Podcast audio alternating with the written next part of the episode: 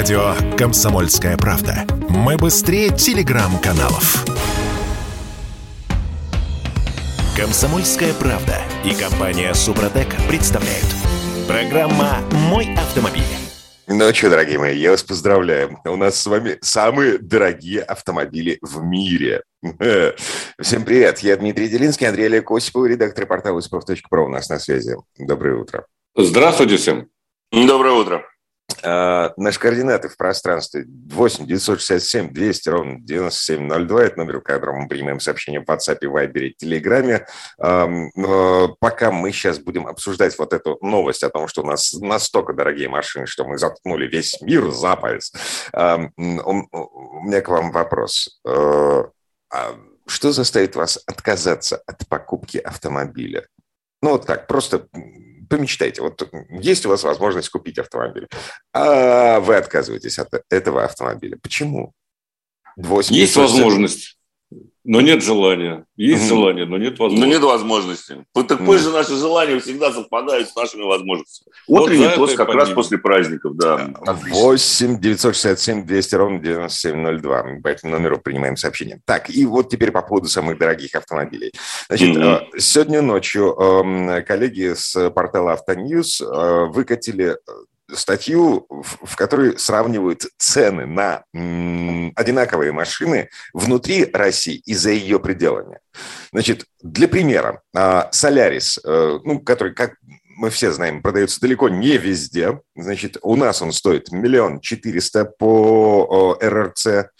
А китайская версия Соляриса под названием Hyundai Yena э, стоит в пересчете на наши деньги по текущему курсу текущему курсу рубля 734 тысячи рублей, сука, в два раза меньше. В Америке он даже чуть подешевле получается. Он от 16 тысяч долларов там стоит. Hyundai Accent он там называется, хорошо знакомое нам название. У нас как раз-таки его больше нету. Но это логично, Дим. Ну, давайте посчитаем налоги, сколько у нас составляют цены нового автомобиля. Причем мы можем долго говорить о том, что ну как, это же машина у нас реально производится, она должна стоить на самом деле ровно столько же, стоит дешевле, а ничего подобного.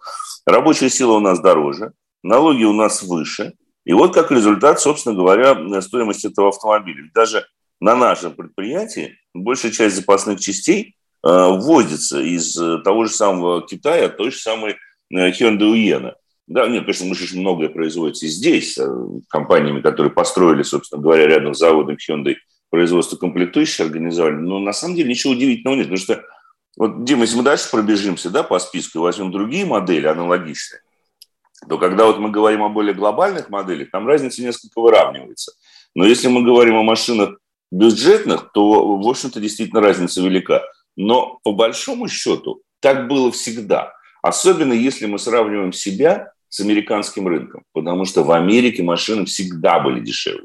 Они сравнялись, когда у нас доллар был в районе 30. Но как только доллар перешел эту отметку, мы опять начали опережать те же самые штаты по цене автомобилей. Ну, посмотрите на наши пошлины. Андрей, угу. значит, Hyundai Creta, который тоже у нас да. собирают, но да. миллион восемьсот пятьдесят девять по РРЦ внутри России, а в том да. же Китае миллион э, с небольшим. Миллион ну, с небольшим. Как в Индии еще дешевле эта машина стоит. Но, кстати, эта модель, она вообще, по-моему, кроме Китая, Индии, Индонезии, какой-то там еще Латинской Америки, больше вообще нигде не продается. На развитых рынках ее практически нет. Дастер, который на самом деле румын. Да. Дача Дастер, да? Он же Дача. Угу. Значит, э, в родной Румынии миллион сто тысяч рублей по текущему 15 тысяч евро. Угу. 15 тысяч евро. У нас э, миллион шестьсот минимум. А, я к чему это, это все? Угу. Ну, как бы это самые популярные в нашей стране машины, это самые продающиеся в нашей стране машины, это самые бюджетные машины, исключая продукцию АвтоВАЗа, вот эти э, лады импортозамещенные. Вот это а, все, да. Да, да, да, да. А, смотрите, а, если они стоят в полтора-два раза дороже, чем за границей, о какой социальной справедливости мы можем говорить? Ну, черт подери, но как так получается? А как, кто говорит о социальной справедливости? Просто Они здесь высокие, здесь на высокие пошлины наложились еще, наложился еще дефицит. Вот и все. Это же очень простая история э, рыночная. Ну, то есть, если не производить дастеров, так их вообще не будет, и не будут покупать, и не будут продавать. Ну, понятная же история, да, мне кажется. Поэтому, э, с одной стороны, на Западе, э, вернее так, за рубежом дорогие машины в тех странах, где запретительные пошлины. В Китае, например. В Израиле невозможно купить новый Но автомобиль практически. Да. Да, да, на импортные автомобили очень высокие пошлины. У нас высокие пошлины на все. И на то, что производится, в, отличие от Америки, кстати, где там пошлины составляют 0 или 1, там несколько процентов. Но Америка – это офшорная страна фактически вся. Фактически, да. Поэтому там э, недорогие автомобили. А в Китае дорогие только импортные и дешевые, которые производятся внутри. У нас э, понятно, что на одно накладывается другое ограничение и так далее. Поэтому э, автомобили стремятся, цены на автомобили стремятся в космос. Э, понятное дело. И я думаю, что быстро это не кончится, пока не отладится производство. Опять же, по новой. Пока не будет, пока не исчезнет дефицит. Вот, Но я, собственно, ты знаешь, главная причина. Да, извините, я, я меньше всего бы обвинял автопроизводителей в том, что это они такие хапуги редиски повышают у нас цены и выставляют прайсы дороже, чем в Китае или в Америке. Они в любом случае даже на нашем, пусть скукоженном рынке, работают в конкурентных условиях. И ценообразование они соображают, исходя из э, ценообразования конкурентов, прежде всего. Потому что, ну, вы понимаете, не может Hyundai поставить свою креду там, за 20 тысяч долларов, если аналогичная модель конкурента, модель конкурента будет стоить 10 тысяч долларов, да, ну, утрируя ее. Поэтому они все равно работают в таких же конкурентных условиях и смотрят, сколько стоит машина здесь. Поэтому это не производители виноваты. Тут скорее нужно обвинять вот то, что у нас сформировалось в России, то, на что у нас, что оказывает огромное влияние именно конечную стоимость машины в дилерском центре. Политику вдаваться мы сейчас с вами не можем, как бы, а. сказать, но без нее не обойтись в данном случае. По крайней мере, без экономической политики государства. А она заключается сейчас в том, и последние несколько лет она была исключительно протекционистской. Она была направлена только на одно – чтобы все собирали машины здесь. Аналогично, в общем, образом действует Китай. Там тоже машины только локально собранные стоят ну, относительно доступно, потому что все остальные автомобили облагаются пошлиной чуть ли не в 200% импортные. Но там и заход сначала изначально был такой, что они заставляли иностранные компании организовывать совместные предприятия с долей участия 50 на 50 для доступа к технологиям. И потом Китае живет почти 2 миллиарда человек, миллиард 700. То есть потенциально и продается там ну, около, если не ошибаюсь, 14 миллионов новых автомобилей в год. Да уже вот, почти вот, больше, чем в Америке. Даже, даже больше, да, чем в Америке. Уже там 15 или 16 миллионов в год. А у нас, дай бог, миллион продастся в этом году при э, общей населенности в 140 с небольшим миллионов человек, сколько у нас живет на этой одной седьмой части суши. Вот и посчитайте, как образуются цены, каковы логистические издержки и где выгоднее по какой цене продавать и производить автомобиль на рынке с емкостью в полтора-два миллиарда потенциальных покупателей или на рынке с емкостью в 100 раз меньше, да, 140 миллионов, ну, в 10 раз меньше. Ну, зашибись. Так, я возвращаюсь к вопросу, который задал в начале этой четверти часа. Что заставит вас отказаться от покупки автомобиля? 8 967 200 ровно 9702, номер, которому мы принимаем сообщения в WhatsApp, Viber и Телеграме. А, тут есть свежая социология. А, значит, россияне откажутся покупать новые и поддержанные автомобили, если средняя цена машины вырастет до 2 миллионов 34 тысяч рублей. Это результат онлайн-опроса, определенного агентством «Автостат». Сейчас средняя цена не дотягивает вот до этой планки, э, планки отсечения, всего лишь 500 тысяч рублей, ровно. Дим, через три недели проведем опрос или через два месяца проведем опрос, эта планка повысится. Она составит те же самые, я не знаю, там 2,5-3 миллиона рублей. Потому что если цены будут расти, то и вот эта ментальная планка «я не куплю» дороже, она все время будет сдвигаться в любом случае. Но человек, который хочет поддержанный автомобиль э, или новый автомобиль, он скорее купит его, будет покупать его тогда, когда есть деньги, смотреть на текущую рыночную ситуацию. Погодите, Я, а, а деньги-то у людей откуда? Ну, то есть mm-hmm. зарплаты же не растут, у нас же кризис. Да, ну да. Ну давай сейчас поговорим о социальной справедливости, да, там и так далее и тому подобное, о том, сколько лет нам, в принципе, при средней заработной плате нужно копить на новые автомобили, сравним это я вам даже еще более страшное сравнение.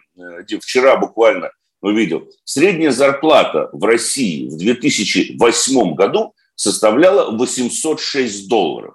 Сейчас да. средняя зарплата в стране в пересчете на доллары составляет 430.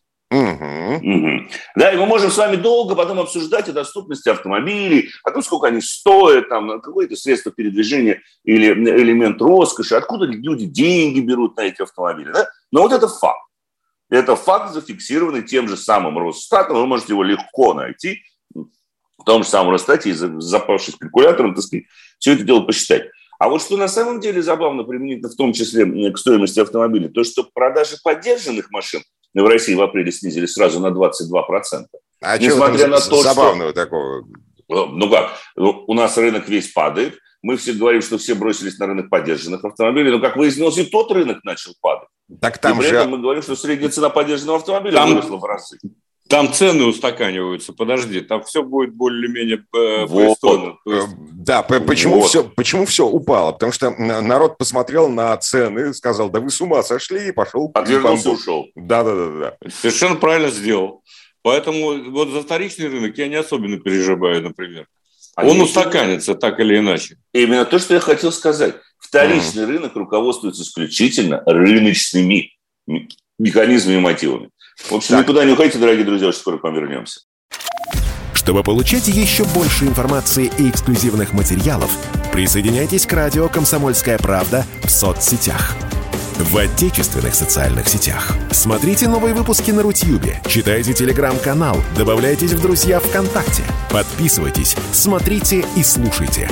Радио «Комсомольская правда». Самая оперативная и проверенная информация в эфире и соцсетях.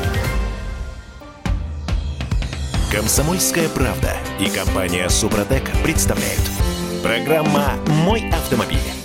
А, здрасте. Скажите, пожалуйста, а почему правительство не идет навстречу народу и не упростит ввоз подержанных автомобилей? Хотя бы на тот момент, пока не наладится производство автомобилей внутри страны. Это уже выглядит как ни себе, ни людям собак на стене. Это пишет нам из Новосибирска, 30-й. А, всем здрасте. Вот по-другому, вот у меня сразу же на зону, простите, было когда-нибудь по-другому, что ли?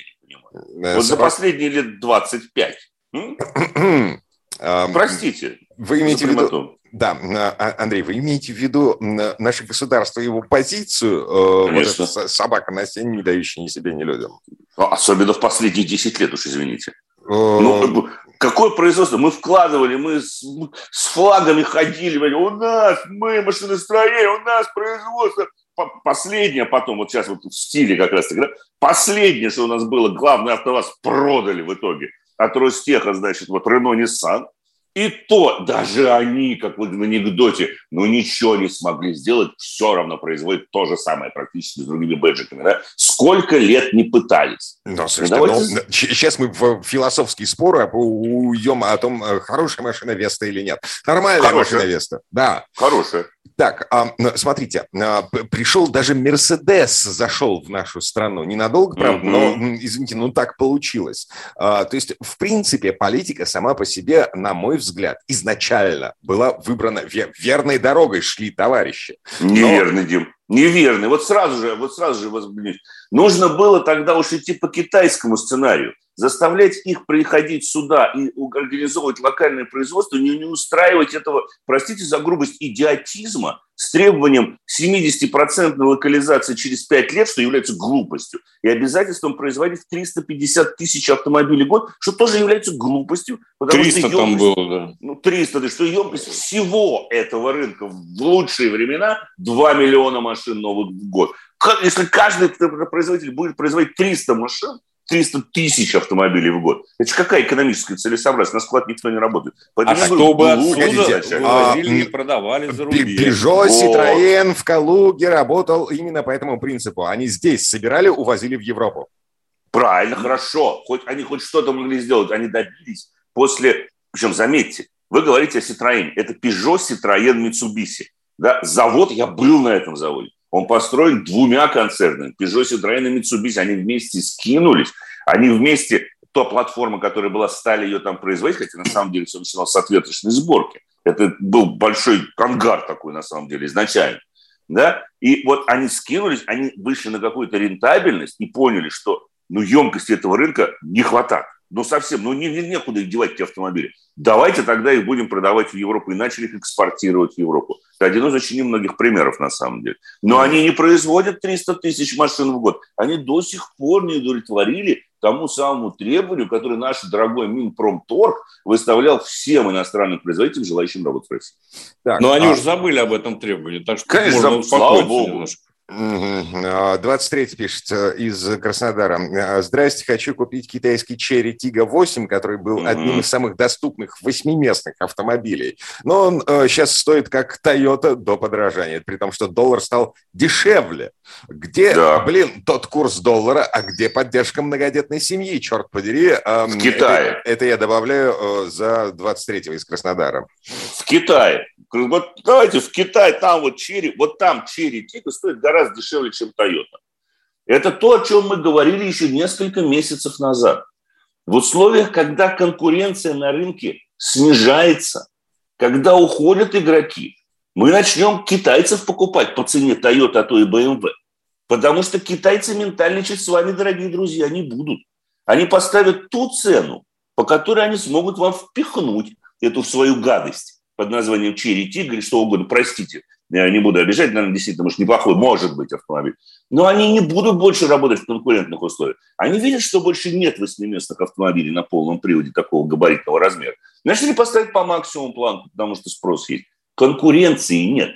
И курс доллара, вы абсолютно правы, совсем ни при чем здесь курс доллара.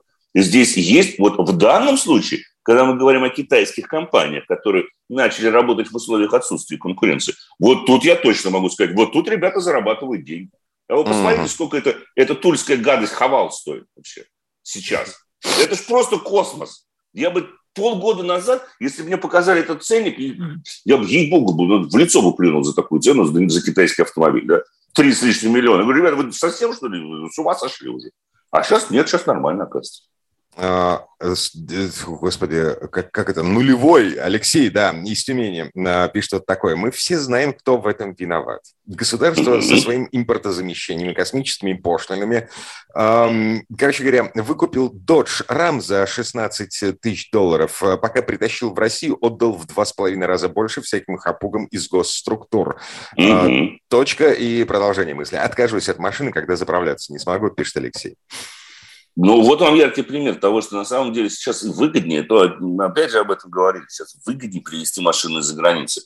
Но основной барьер ставит то же самое государство, устанавливая достаточно высокие пошлины. И вот спрашиваете, вот спрашивают опять же, почему не, не возят, не упростят ввоз, не обнулят сейчас пошлины? Потому что, понимаете, нельзя вот так вот на несколько месяцев обнулить пошлины, да, а потом их снова вернуть. Э, можно теоретически так сделать. Но ничего хорошего из этого в конечном итоге не получится. Это должно быть обычно такой нормальной, разработанной экономической политикой, да, которую ведет то или иное государство. Здесь экономическая политика, как у нас или в Китае, делающая ставку на развитие как бы местных производств, что, наверное, имеет право существования при соблюдении многих других условий. А если экономическая политика, ну, к примеру, давайте возьмем э, Испанию э, или, ну, да даже ту же самую Америку. Вот в Америке нулевой, нулевая пошлина на ввоз автомобилей. Хотя, казалось бы, в Америке огромный автопром. Да, эти три кита американского автопрома, но они что-то как-то не ходят в правительство Америки с просьбой поставить там, значит, пошлины сделать в 100% на импорт автомобилей. Да? Помните торговую войну, которую Трамп развязал еще несколько лет назад? Она же так ведь пшиком-то и закончилась. И с Airbus, и с, и с другими. Ну, а, ну, и следовало ожидать, потому что это глобальная экономика. И вот мы получаем то, что мы собственно говоря, получаем. Это непродуманность политики экономической, и самое главное, ее не, ну, я скажу так, не совсем правильное понимание вообще того, как это может развиваться. Это жизнь в иллюзиях. Вот мы вот это поставим, и они так и будут делать. Нет. Есть огромное количество в экономике, особенно не только в микро, но и в макроэкономике факторов, которые влияют на поведение уже микроэкономических субъектов, тех же самых компаний. Да, это все взаимосвязано. И если нет строгости и понимания того, что вот сейчас эта мера действительно своевременна и будет правильно сработает в плюс, а вот этого у нас все много лет, вот этого нет. У нас есть декларирование. да, мы декларируем, что мы вот это сделаем, и они все к нам придут производить автомобили. Нет, чтобы они пришли производить автомобили, вам нужно сначала рынок сделать емким, чтобы производство автомобилей было выгодным. А выгодным оно должно стать не за счет пошлин, а за счет объема реализации автомобиля. А объем реализации вот. за, за, зависит от уровня благосостояния граждан. Граждан, конечно. Смогут они покупать эти машины или нет. Вот, а, поэтому Поэтому, к слову сказать, вот чтобы так немножко подытожить, сейчас идеальное время для покупки поддержанного автомобиля. Вот ей-богу. Вот сейчас, если есть возможность из Германии, из Кореи, из Японии, из Финляндии или из Америки, сейчас таких компаний надо привезти автомобиль сюда, сейчас великолепное время. Я сам прошерстил цены, сейчас действительно цены колбасят на вторичном рынке. И, к примеру, вот те машины, которые я бы рассматривал, сейчас можно ну, найти хорошие варианты по очень приемлемой цене. Потому что и продавцы столкнулись с тем, что не так-то просто сейчас на вторичном рынке продать автомобиль не так быстро, как еще там 3-4 недели назад. При этом а, есть такая штуковина, то есть а, есть условные бестселлеры, да, а есть а, машины второго эшелона. Ну вот, например, кому сейчас нужен Passat? Ну, ну, ну хорошая машина, ну, ну, зря да, вы так, Дим. Да, зашибись. Passat сейчас не популярен, поэтому он стоит ну, там раза в полтора, наверное, дешевле, чем чем можно было бы предположить, рассматривая такие же машины на вот на тех же самых площадках по продаже. Ну, надо брать. Да. Ну, надо брать. Вот. А, э, что у нас есть еще интересного? Вот а... нас спрашивают, что несете, где Детройт? Вот, ну, слушайте, ну, вот, вот Детройт в Америке, да, но Америка – это крупнейшая автомобильная корпорация, если можно так выразиться, мира. И вы должны понимать, машиностроение чрезвычайно важно. Одно место на конвейере, семь мест в смежных отраслях. Если мы похороним это все дело, ну вот тогда экономика будет соответствующая.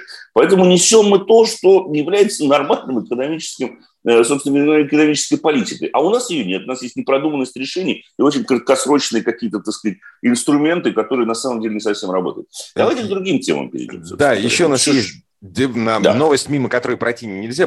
Поставим точку в этой четверти часа вот, вот таким э, заявлением от МВД. Статистика свежая подъехала. Значит, mm-hmm. Дефицит запчастей вызвал рост числа угонов автомобилей на 20% в первом квартале 2022 года. То, о чем мы говорили, собственно, уже факт, признанный Министерством внутренних дел. А в январе было угнано 459 машин, в феврале 505, в марте уже 620. Но как ну, бы... Стабильный рост. Угу. стабильный рост, Дим. Значит, чаще всего в первом квартале этого года угонщики отдавали предпочтение а, Hyundai Santa Fe, Hyundai Solaris, Hyundai Creta, Kia Rio, а, Rio а японцы где? Sportage и Toyota на третьем месте. Ой. Крузаки, крузаки и Camry. Ну вот. Тойота загрустила сейчас, офис, офис сейчас покрылся. Ну как, мы на первом месте. Ну как это у нас? Камри больше не угоняет таких количеств, которых мы хотели бы. Ужас, угоняют, угоняют. Угоняют, все угоняют. И будут угонять еще больше, на самом деле. А, данным... запчасти будут угонять по данным Всероссийского союза автостраховщиков, который считается угнанные застрахованные машины, значит, абсолютный лидер по числу угонов Hyundai Santa Fe. Второе место Лада, третье место Kia. Ну, в общем, ладно, вернемся буквально через пару минут. Я Дмитрий Делинский, Андрей Олег Осипов у нас на связи. Программа «Мой автомобиль». Радио «Комсомольская правда». Мы быстрее телеграм-каналов. Комсомольская правда и компания Супротек представляют. Программа «Мой автомобиль». Из слов ведущих получается, что урбанист Собянин – враг промышленности и, следовательно, государства. Это э, сообщение, которое пришло к нам э, на наш смс-портал 8 800, нет, 8 967 200 ровно 9702 на, а, из Москвы, между прочим. И вот тут, и вот тут, и вот тут помолчим. Вот помолчим вот именно так вот тихо, зная, что молчание знак чего, помолчим. Но ничего не скажем вам. Сами решайте, думайте сами, решайте сами.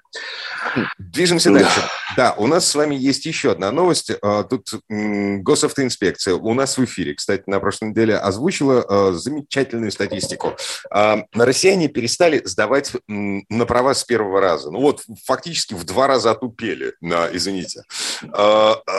Раньше 37% сдающих город сдавала с первого раза. Сейчас всего 12%. Это официальная mm-hmm. статистика э, экзаменационных подразделений ГИБДД. Э, что происходит?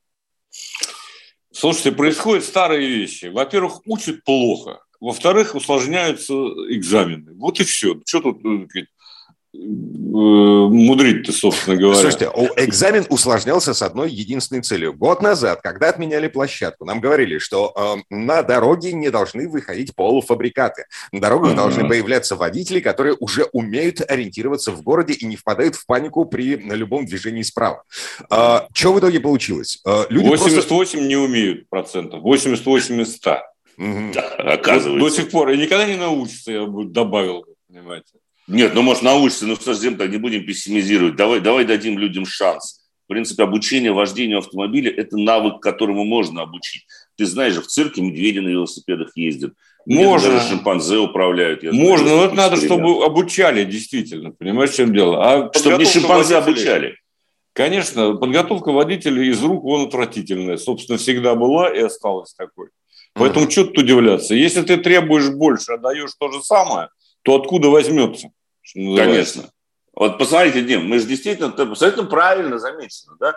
Все вот те экзамены, изменения в порядке сдачи экзаменов в ГИБДД были направлены на то, чтобы водители были более подготовлены к реальным условиям движения. Именно поэтому экзамены стали более реальными. Но при этом, заметь, вот эти экзамены реально сделали другим, приближенным к условиям движения. А остальные ребята, которые занимаются подготовкой водителей, они все последние 10 лет что-то реформировали, какие программы разрабатывали, количество часов меняли, что-то куда-то там делали. А потом выяснилось, что когда экзамен стал хоть чуть-чуть ближе к реальности, то все вот эти 10 лет разработки всяких разных программ подготовки водителей – пшик, ноль. То есть Никуда этим не занимались не профессионалы, этим занималось Минпросвещение который не имеет Конечно. права близко подходить к автомобилю, в принципе, во главе вот, с министром, я думаю. Вот ей-богу, я знаю, ну не буду говорить кого, но люди, которые приближены немножко к образованию. Я вам могу сказать, ни у одного из знакомых мне профессиональных человек, вот людей ни разу вот эти ребята, которые разрабатывают программы, вообще не спросили, слушайте, а что вы думаете, а что экспертное сообщество? Не вот эти вот какие-нибудь национальная ассоциация автомобильных компьютерщиков и каких-нибудь еще производителей чего-нибудь обучающих материалов, не вот у них надо спрашивать, а спрашивать у тех людей, кто на самом деле понимает, что такое подготовка водителей. А у них никто никогда ничего не спрашивал. У нас вместо этого, вы посмотрите на программу подготовки, 200 теорий часов, 60 практики. Это должно быть ровно наоборот. Нет, теорию знать надо, знаки знать надо – но это как бы важно, но это достаточно быстрая штука, которая изучается. А, а вот то, что... Тут, э, э, ну, звучали же предложения перевести вообще всю теорию в онлайн для того, чтобы... Правильно. Ну, его нафиг. А, вот констатация факта от той же самой госавтоинспекции. А, теоретический экзамен начали сдавать в полтора раза хуже. Про... Теорию. Ну, слушайте, теорию, значит, значит, методички, которые теорию сдают, не те. Но да, все-таки а, я считаю... Там же вообще ничего не поменялось. В том-то и дело, что там ничего не поменялось. То есть мы на экзамен мы принимаем по-новому, а учим по-старому. Так что ли, я так понимаю? Mm. То есть в каком-то месте что-то сломалось у нас?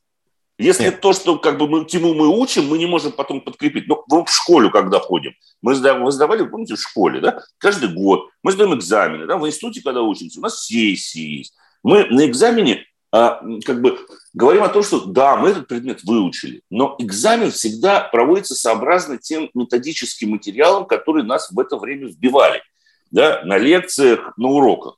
Так почему у нас в сфере автомобильного образования и подготовки водителей все как-то через одно место, уж простите за грубое слово, а? а другого не подберешь просто.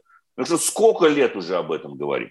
Ведь все же, ну, все же уже понятно, инструктор должен не теорией заниматься, пусть он занимается компьютером. Инструктор должен заниматься практическим обучением водителя и в том числе проверять его теоретические знания на дороге, в практических условиях. Должна быть персональная ответственность инструктора, если после него человек не сдает экзамен физически в ГАИ или попадает в аварию. Этого нет. Должна быть выработана система подготовки инструкторов, которая у нас уничтожена за последние 20 лет. Мы говорим, что у нас э, в школах учат плохо, потому что преподаватели такие, сами преподаватели, простите, в массе своей 50%, вот даже я со стороны вижу, как едут учебные автомобили. Ну, Прошу, не в 50. В 30% случаев я бы этого преподавателя самого бы выгнал на самом деле. Потому что я вижу, как он учит человека водить, когда он на трехполосной дороге в городе, я знаю, что он может ехать в левом ряду, но все равно машина учебная, едет в левом ряду, он занимает заранее ряд, потому что разворот через полтора километра, и мы уже в левом ряду создаем помехи всем участникам дорожного движения. Да? Вот это то, что делают эти преподаватели. И вот у нас результат. И вот то, что у нас происходит. Хотя единственное, что радует, что все-таки количество аварий с начинающими водителями у нас более или менее стабильно даже снижается. Так, и может, это, это потому, что у нас начинающих водителей стало меньше, нет? Да. И потому Тут что без сразу... не бывает. Конечно. Когда их становится меньше, количество аварий с начинающими водителями уменьшается. Это логично. Это абсолютно логично и правильно. Ага. Да мы захотим, говорят в ГАИ, прав вообще никому не выдадим. Вот а, и все. А, так, еще раз, на всякий случай. А, сам факт того, что люди хуже начали сдавать экзамены, а говорит о том, что чайников стало больше на дорогах, или э, наоборот, чайников стало меньше на дорогах. Я пытаюсь э, оценить, с чем я столкнусь вот сегодня с утра, выйдя э, в сторону работы. Чайников осталось столько же, Дим. Так. Это говорит о том, что вот в долгосрочной перспективе их, в принципе, останется столько же. Может быть, станет чуть-чуть меньше. Это говорит о разрыве между реальностью и теорией. Да? Учим одному, а, а принимаем другое. Да? Контролируем другое. Вот, вот о чем говорит вот этот вот разрыв на самом деле. О бардаке, который творится в сфере образования. Причем, вот честно, вот я на самом деле считаю, что вот и здесь государство бы лучше в сторонку отойти. Да, если мы это переведем на нормальные коммерческие рейсы, рельсы, то, глядишь, даже коррупцию ГИБДД мы отчасти сможем победить. Потому что сейчас покупка водительского удостоверения, конечно, никуда не делась, но теперь это куда более сложный процесс. Это очень тяжелый процесс и очень дорогостоящий, чем был еще, скажем так, лет пять назад. Ну, есть такая информация, да, теперь там контролируется видео, компьютеры, все дела, так сказать. Сейчас все сложнее, но можно, по-прежнему можно это сделать. Но если мы переведем, что когда инструктор будет частником, и он будет получать лицензию, и его заработок будет зависеть от его профессионализма, и от того, насколько подготовленный человек от него выходит. Да? Может быть, все эти автошколы даже к чертовой матери убрать, потому что ну, это непонятные вообще какие-то ассоциации, во многом какие-то шарашки на конторы, которые, я понимаю, 10 лет назад они существовали, для организованного сдачи экзаменов ГИБДД. Они, по большому счету, и сейчас только для этого и существуют, для организованной сдачи экзаменов ГИБДД. Потому что у нас сейчас э, вот экстерном сдать на права проблематично несколько. Но если мы их реформируем, самое главное, что мы реформируем? Мы реформируем автошколы, которые нам не принадлежат. Мы не этим должны заниматься. Мы должны заниматься выработкой критериев, которые мы будем предъявлять к будущему водителю. Критерии эти должны означать, что водитель готов. Вот и все. А не Вы знаете, господа, если позволите, еще одно соображение, э, мне кажется, очень важное.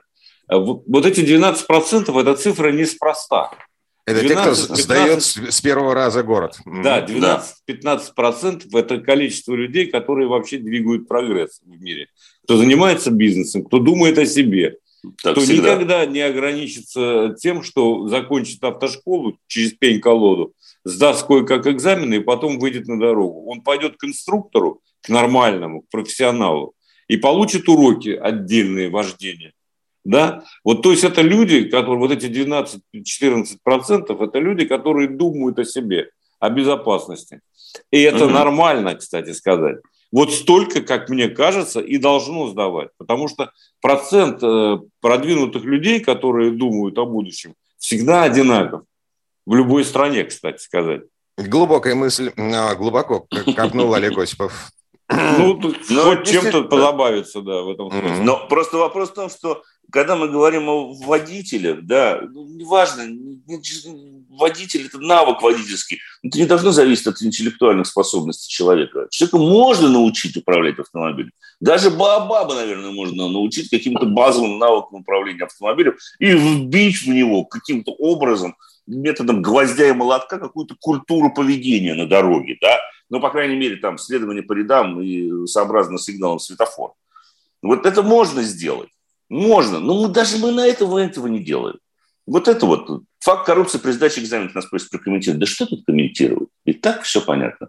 Время подходит к концу нашей программы. Давайте пожелаем всем хорошего первого рабочего дня после столь длинных праздников, дорогие друзья. А, да, и на всякий случай напомню, полтора миллиона водительских удостоверений было выдано в России в прошлом году, по итогам прошлого года. Так, а, впереди Сан Саныч Пикуленко, а с господами Осиповыми Андрей Олег. Э, спасибо, хорошего дня. Всего доброго, удачи на дорогах всем. Счастливо, берегите себя. Программа «Мой автомобиль». Радио «Комсомольская правда». Только проверенная информация. «Комсомольская правда» и компания «Супротек» представляют. Программа «Мой автомобиль». А это мы вернулись в студию радио «Комсомольская правда». Я Дмитрий Делинский. В этой четверти часа у нас нетрадиционная история от Александра Пикуленко. Сан Саныч знакомится с китайским автопромом. Помните, были времена, когда китайцы выглядели как унылые, э, дешевые клоны именитых мировых брендов. Но вот теперь уже нет. Например, Cherry Tiggo 8 Pro. Новый флагман марки с дизайном и даже с некоторой злостью под капотом. Слово Сан Санычу.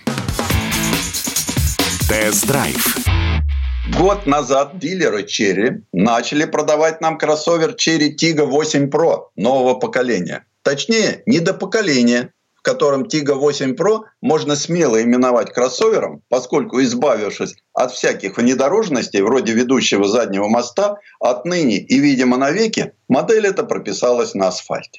А вот ровно через год к нам приехал давно обещанный первый кроссовер Cherry, оснащенный полным приводом. Tiggo 8 Pro Max. Став самым настоящим внедорожником, он, что и говорить, больше приобрел, чем потерял.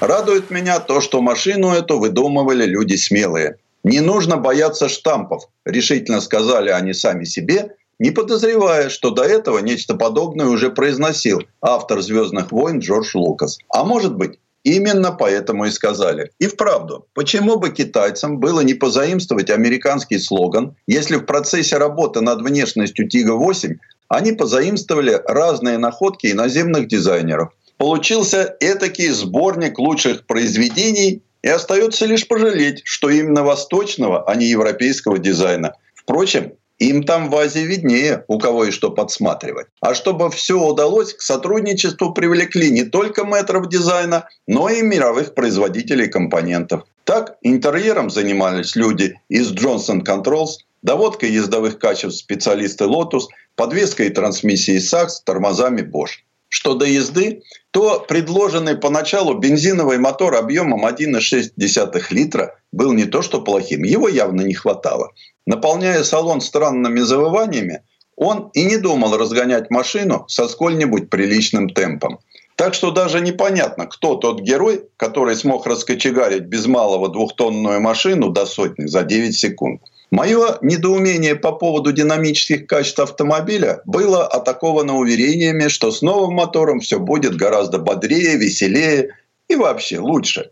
И, как выяснилось, всего год спустя меня не обманули. Даже беглый взгляд на характеристики двух моторов говорит о том, что поначалу нам предложили не лучший вариант. А теперь Cherry Tiggo 8 Pro Max – получил новейший двигатель Актека второй генерации объемом 2 литра мощностью 197 лошадиных сил, способный работать на бензине АИ-92.